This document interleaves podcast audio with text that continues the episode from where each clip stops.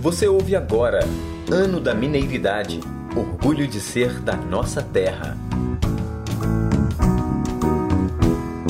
No episódio desta semana da série Ano da Mineiridade, nós vamos falar sobre as belezas naturais que cercam o nosso estado. Não vivemos apenas do nosso passado, mas também da variedade de espécies que habitam o nosso território.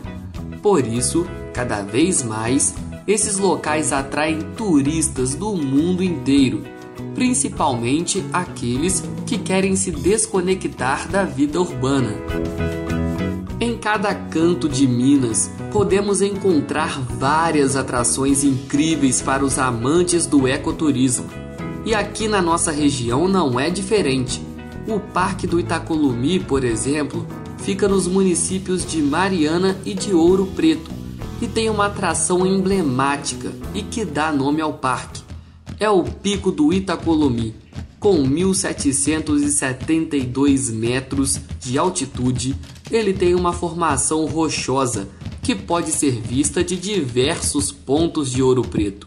E claro, é um cartão postal da cidade.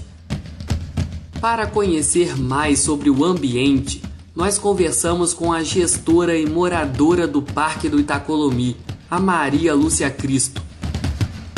E é muito bom morar aqui porque você faz uma conexão com a natureza Aqui a gente tem um silêncio absoluto, é, a gente não tem a poluição lumínica, então o parque é um ótimo local para se morar. E a Maria Lúcia também contou um pouco da história do parque e a importância dele para a região.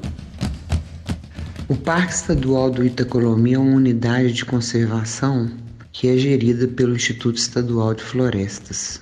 É, essa unidade de conservação se destaca muito por vários fatores. Entre eles é que, além dele carregar dois biomas, Mata Atlântica e Cerrado, ele também tem muita história. Então, um dos destaques aqui do parque é o Pico do Itacolomi, porque o Pico do Itacolomi era um referente dos bandeirantes que vieram à época e descobriram o ouro em Ouro Preto. Também no parque se destaca a Casa Bandeirista, que é uma casa tombada pelo IEFA e é uma casa do final do século XVII, onde conta-se que foi o primeiro prédio público de Minas Gerais onde a coroa portuguesa, quando descobriu que tinha ouro na região, construiu a casa para se cobrar o quinto do ouro. É, a gente tem também aqui o Museu do Chá, porque nos anos 30 houve um grande desmatamento aqui para plantação, plantação do chá Edelweiss, que foi um chá que fez muito sucesso, né? Porque ele era exportado para a Alemanha. Então a gente tem todas as máquinas aqui e tem uma ligação muito forte com as meninas de Lavras Novas que vinham, né, todos os dias participar aqui da produção e da coleta do chá. De, e no pós-guerra houve um declínio e a gente tem 90 anos de mata recuperada. Nós vamos atravessar a cidade de Ouro Preto e do outro lado nos deparamos com o Parque das Andorinhas, que fica em meio ao encontro da Mata Atlântica e do Cerrado. O parque é uma obra da natureza Além de preservar o meio ambiente, o local também foi criado para proteger as nascentes mais altas do Rio das Velhas, que é um afluente importante do Rio São Francisco. O Parque das Andorinhas também mantém a biodiversidade da fauna e da flora já existentes. A Tainara Teixeira trouxe mais informações sobre o ambiente e vai te deixar com vontade de visitar o local. Vamos conferir!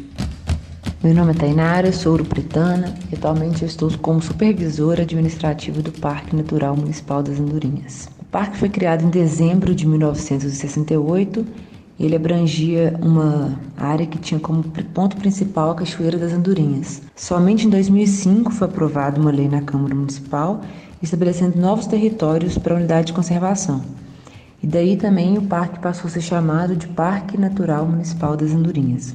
Atualmente o parque tem uma área de abrangência de 577 hectares e o principal objetivo é resguardar e proteger a fauna, a flora e os demais recursos naturais do nosso território. Na área do parque estão localizadas diversas nascentes, diversas quedas d'água, e a de maior destaque é a que dá nome ao parque, a Cachoeira das Andorinhas. As nascentes do Rio das Velhas, que é o maior afluente em extensão do Rio São Francisco, também estão localizadas dentro do nosso território. Daí a importância da preservação e da conservação de nossas águas. O parque conta com diversos atrativos. Nós temos cachoeiras, mirantes, piscinas naturais, temos uma área de esporte também, né, que tem quadras e campo, e temos excelentes pontos para a prática de escalada e de boulder. Além das trilhas, né, para desfrutar todo o patrimônio natural, que conta com uma beleza cênica de paisagem. Com tudo isso, com esse resumo todo, né, que eu fiz do parque, eu convido todos vocês a não deixar de conhecer o Parque das Andorinhas. É um patrimônio de Ouro Preto que vale a pena ser visitado, admirado e, acima de tudo, ser preservado.